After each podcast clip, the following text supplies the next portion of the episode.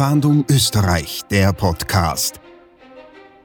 Trickbetrüger und falsche Polizisten. Mein Name ist Christa Korher und ich bin einem bösen Verbrecher zum Opfer gefallen, der mich beraubt hat. Es begann mit einem Telefonanruf auf dem Festnetz, wo mir mitgeteilt wurde, dass ich auf einer Liste stünde von Verbrechern, die eben gefasst worden wären und man annehme, dass ich eins der nächsten Opfer dieser Verbrecher werden würde. Und der Mann hat sich als Polizist vorgestellt. Nach Reflexion des Ganzen hat es zahllose Ausstiegsmöglichkeiten gegeben, die ich nicht gegangen bin.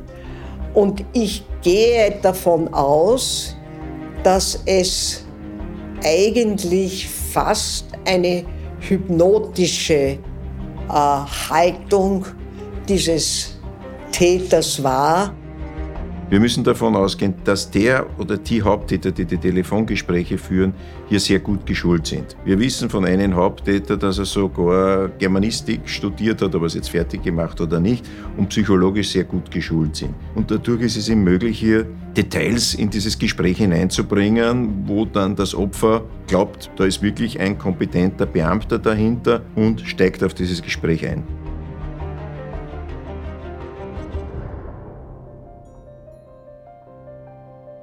Immer mehr ältere Menschen werden von Trickbetrügern hintergangen und bestohlen. Ihre dreiste Masche, die Kriminellen geben sich als Polizisten, Handwerker oder Enkel aus, mit dem Ziel, die Pensionisten um ihr Erspartes zu bringen.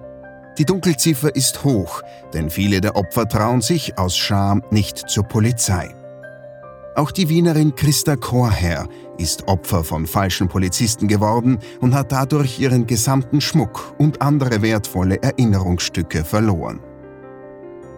Mit welchem perfiden Trick die Betrüger hier gearbeitet haben, das erzählen uns jetzt das Opfer Christa Chorherr selbst und der Ermittler Michael Mimra vom Landeskriminalamt Wien.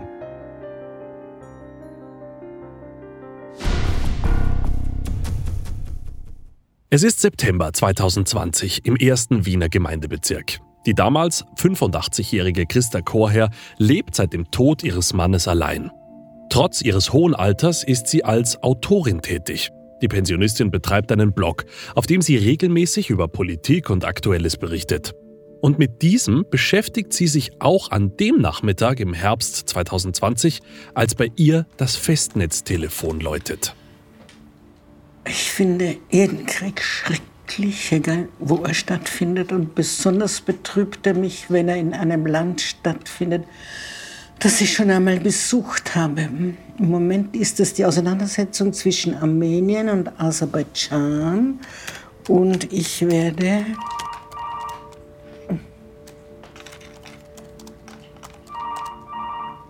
nicht jetzt.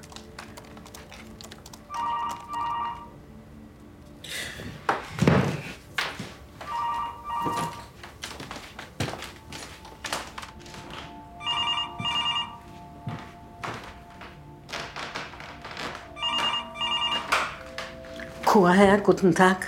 Guten Tag, Leiser von der Polizei BKA München. Was?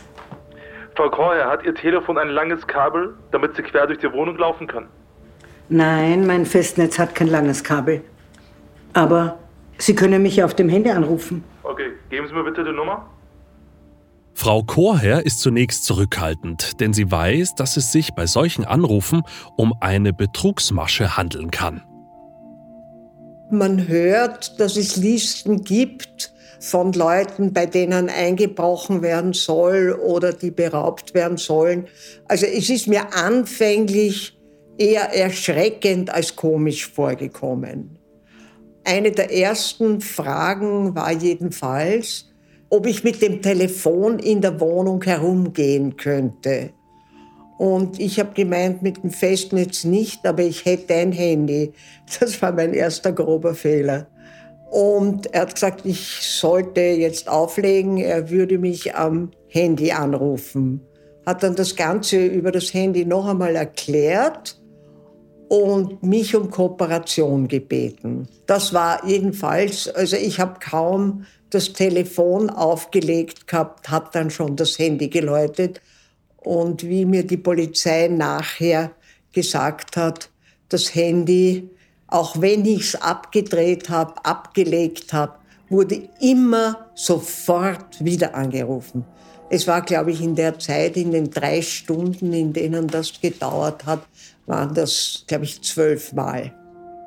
Frau Koher, in Ihrer direkten Nähe wurde eingebrochen. Zwei Täter konnten gefasst werden, drei sind noch auf der Flucht. Die Täter sind sehr gefährlich. Das ist ja schrecklich. Aber was hat das mit mir zu tun? Bei den Tätern wurde ein Zettel gefunden, auf dem Ihr Name steht. Mein Name? Auf der Notiz steht geschrieben, dass Sie alleine wohnen und Wertsachen in Ihrer Wohnung aufbewahren. Ja, woher wissen denn die von meinem Gold und meinem Schmuck? Frau Korher, Sie sind in großer Gefahr. Die Täter haben es auf Sie abgesehen. Die wollen Sie ausrauben. Ja, aber warum denn mich? Das sagte ich doch bereits. Die wissen von Ihren Wertsachen. Frau Korher, Sie müssen mir jetzt ganz genau zuhören. Ja, aber ich verstehe nicht, warum. Es war immer die Rede, ich müsste aufpassen und es würde so bald, sehr bald was passieren. Und äh, diese Verbrecher wären extrem gefährlich. Und ich müsste mich genau an die Anweisungen halten, die ich von der Polizei bekäme, sonst könne man mich nicht schützen. Es ist wichtig, dass wir ab jetzt permanent in Kontakt bleiben. Nur so können wir sie beschützen. Aber ich würde gerne vorher meinen Sohn anrufen. Auf gar keinen Fall. Sie rufen niemanden an. Aber warum darf ich nicht mit meinem Sohn telefonieren? Frau Kreuer, hören Sie mir eigentlich zu? Ihre Zusammenarbeit mit der Polizei ist essentiell. Haben Sie das verstanden? Er hat pausenlos auf mich eingeredet, mich bedroht, wenn ich seinen Anweisungen nicht folgen würde, mich gedrängt, Dinge zu tun. Es war ein beständiger Wortschwall mit zunehmendem Gespräch ist mir aufgefallen, dass das kein Wienerisch war. Also wie ich die Polizisten auf der Straße sprechen höre. Und habe das auch angesprochen mit dem Herrn. Und er hat gemeint, er wäre äh, aus München und äh, in Zusammenarbeit äh, mit den Österreichern, um eine Bande zu fassen, was mir eher plausibel vorgekommen ist. Und das heißt, er hat einen leichten deutschen Akzent gehabt, aber der nicht deutsch war. Aber das habe ich, so weit habe ich es nicht erkannt. Aber der Mann, von dem man weiß, wer er ist, hat lang sowohl in Deutschland als auch in Österreich gelebt. Frau Kocher, Ihre Wertsachen müssen erfasst werden. Sie müssen Gold und Schmuck abwiegen. Frau Kocher? Frau Korher, sind Sie noch dran? Ja. Aber. Aber nein, das mache ich nicht. Es geht niemandem etwas an, wie viel ich besitze. Frau Korher, wenn Sie sich weigern, machen Sie sich strafbar. Frau Korher, es ist echt schwierig mit Ihnen. Ich versuche nur sicher zu gehen, dass Ihnen nichts passiert. Ja, aber warum muss ich denn meinen ganzen Besitz auflisten? Frau Kocher, ich verbinde Sie jetzt mit der Staatsanwaltschaft. Dort wird man Ihnen die rechtlichen Konsequenzen erklären. Bleiben Sie unbedingt in der Leitung. Es waren überhaupt mehr Personen beteiligt, weil wie ich angefangen habe, mich zu weigern, zusammenzuarbeiten, hat er einen Staatsanwalt in die Leitung gebracht, der mir gesagt hat, dass ich mich strafbar mache, wenn ich nicht zusammenarbeite. Und ich habe gesagt, bitte, wieso? Äh, wie durch wäre ich strafbar. Aber sie haben herumgelabert. Also ich hätte mehr insistieren müssen in dem Moment. Die Pensionistin versucht sich der Situation zu entziehen, indem sie einfach das Telefon auflegt. Aber der falsche Polizist lässt nicht locker und ruft sie immer wieder an. Schließlich hält die 85-Jährige den Psychoterror nicht mehr aus und tut, was ihr der Anrufer sagt. Der Ermittler des Landeskriminalamts Wien, Michael Mimra, kennt den Fall genau. Wir müssen davon ausgehen, dass der oder die Haupttäter, die die Telefongespräche führen, hier sehr gut geschult sind. Wir wissen von einem Haupttäter, dass er sogar Germanistik studiert hat, ob er es jetzt fertig gemacht oder nicht, und psychologisch sehr gut geschult sind. Wir wissen auch in diesem Fall, dass der Haupttäter einen Bezug hat zu Wien, er kennt sich in Wien aus und dadurch ist es ihm möglich, hier Details in dieses Gespräch hineinzubringen, wo dann das Opfer äh, glaubt, da ist wirklich ein kompetenter Beamter dahinter und steigt auf dieses Gespräch ein.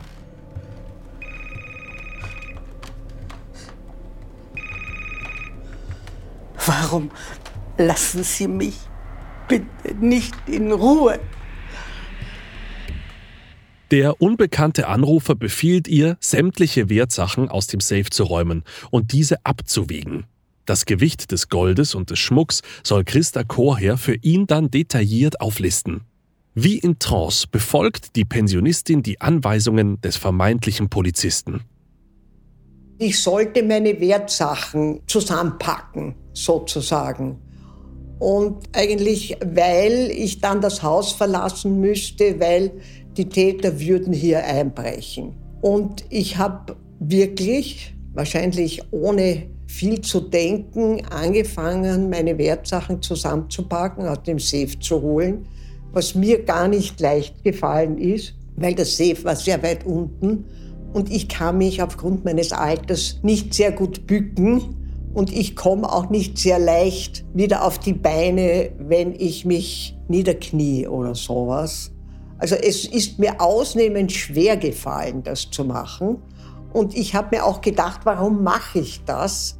Und habe dann aber trotzdem diese Anweisungen befolgt, weil ich eben diesem Schmäh, dass ich gefährdet sei, geglaubt habe.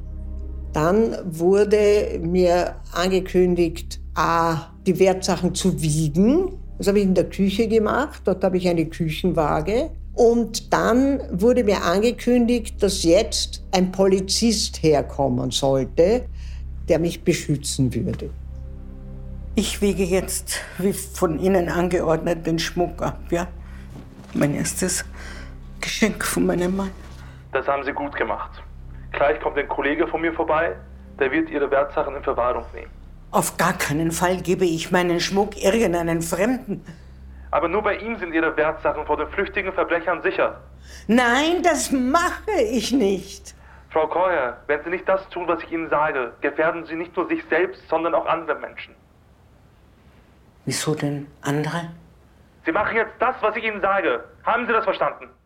Nach Reflexion des Ganzen ist mir und in quasi Abspielen dieses Bandes, wenn man das so sagen kann, vor mir selber, hat es zahllose Ausstiegsmöglichkeiten gegeben, die ich nicht gegangen bin. Und ich gehe davon aus, dass es eigentlich fast eine hypnotische äh, Haltung dieses Täters war, immer wieder eingeengt und in seine Richtung gedrängt hat. Es wird ordentlich Druck ausgeübt. Es wurde nicht nur durch Sprache und Zeit Druck ausgeübt, sondern wie ich angefangen habe, sehr zögerlich zu werden, wurde mir ja dieser Trick angeboten, ich könne die Polizei anrufen. Ich hätte das anders machen sollen, das weiß ich jetzt.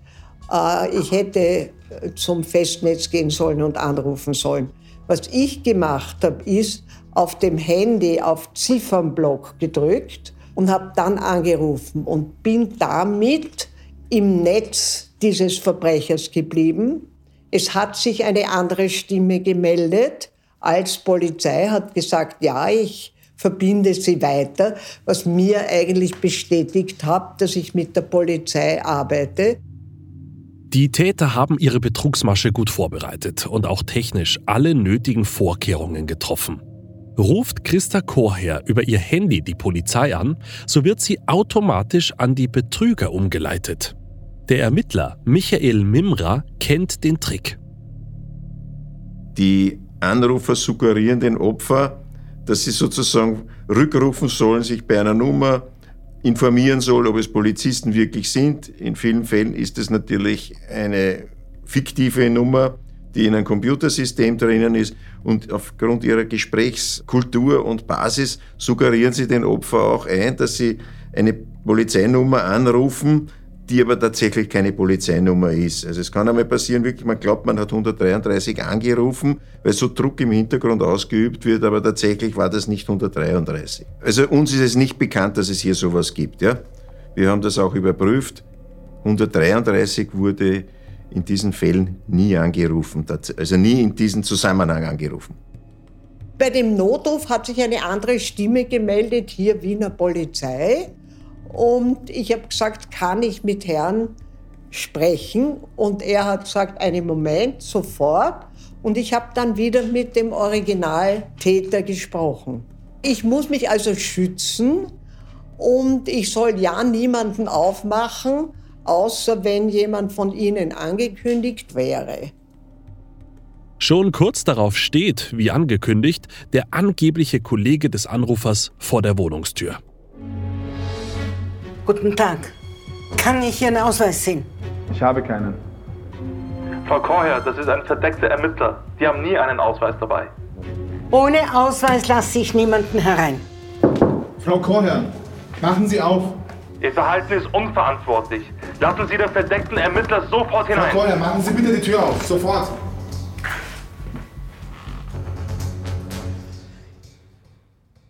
Man will einmal die Wertigkeit der Anzahlung hervorheben, nicht? weil jeder denkt sich, ja, dann kann es nicht so eine Kleinigkeit sein, möglicherweise, wenn es ein verdeckter Ermittler ist. So, dann das nächste ist, man tut es ein bisschen leichter, wenn man sagt, es ist ein verdeckter Ermittler und dann kommt jemand und sagt, na, wie schaut er gar nicht wie ein Polizist aus. Wobei die Frage ist, wie schaut der Polizist aus? Aber damit ist das auch wieder abgedeckt. Ja, dieser verdeckte Ermittler, der soll nicht auffallen. Also diese Dinge spielen da alle mit. Er hat pausenlos auf mich eingeredet, mich bedroht, wenn ich seinen Anweisungen nicht folgen würde, mich gedrängt, Dinge zu tun. Also ich glaube schon, dass es eine Art telefonische, mir hat man das auch von ärztlicher Seite bestätigt, telefonischer Seite eine Hypnose gibt.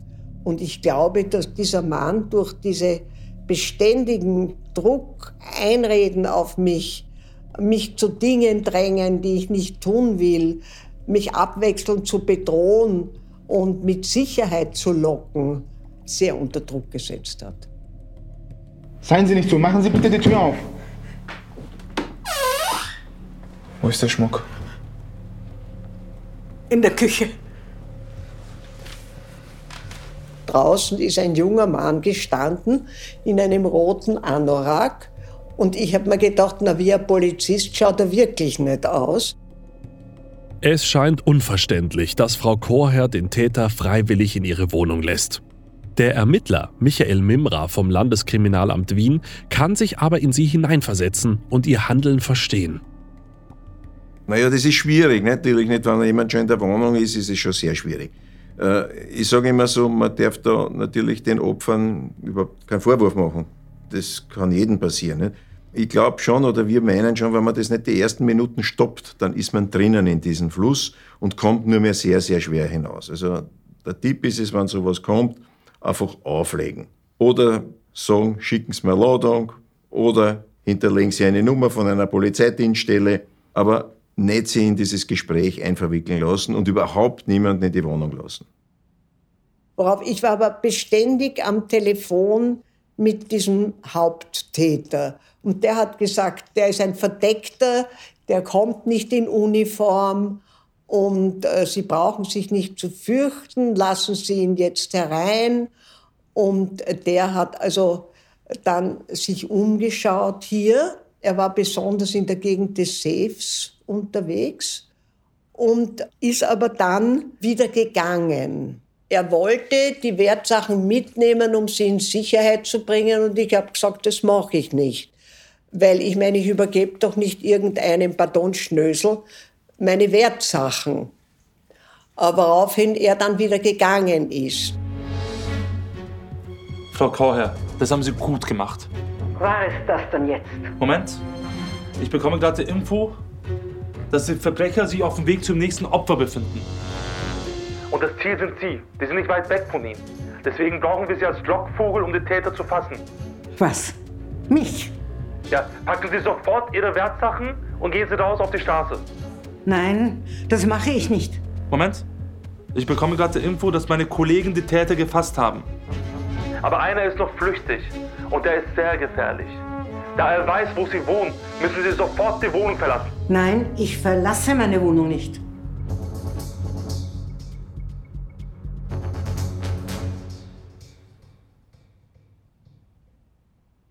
Christa Chorherr befindet sich in einem emotionalen Ausnahmezustand und kann kaum einen klaren Gedanken fassen. Soll sie dem Unbekannten am Telefon glauben, der seit mehreren Stunden pausenlos und eindringlich auf sie einredet? Anscheinend ist ein flüchtiger Verbrecher auf direktem Weg zu ihr und wird in den kommenden Minuten in ihrer Wohnung sein. Der vermeintliche Polizist am Handy verlangt von der Pensionistin, dass sie sofort ihre Wohnung verlässt und dabei all ihre Wertgegenstände in einer Tasche mit sich nimmt. Nur auf der Straße, also im öffentlichen Raum, sei sie vor dem gefährlichen Verbrecher in Sicherheit und könne von der Polizei beschützt werden.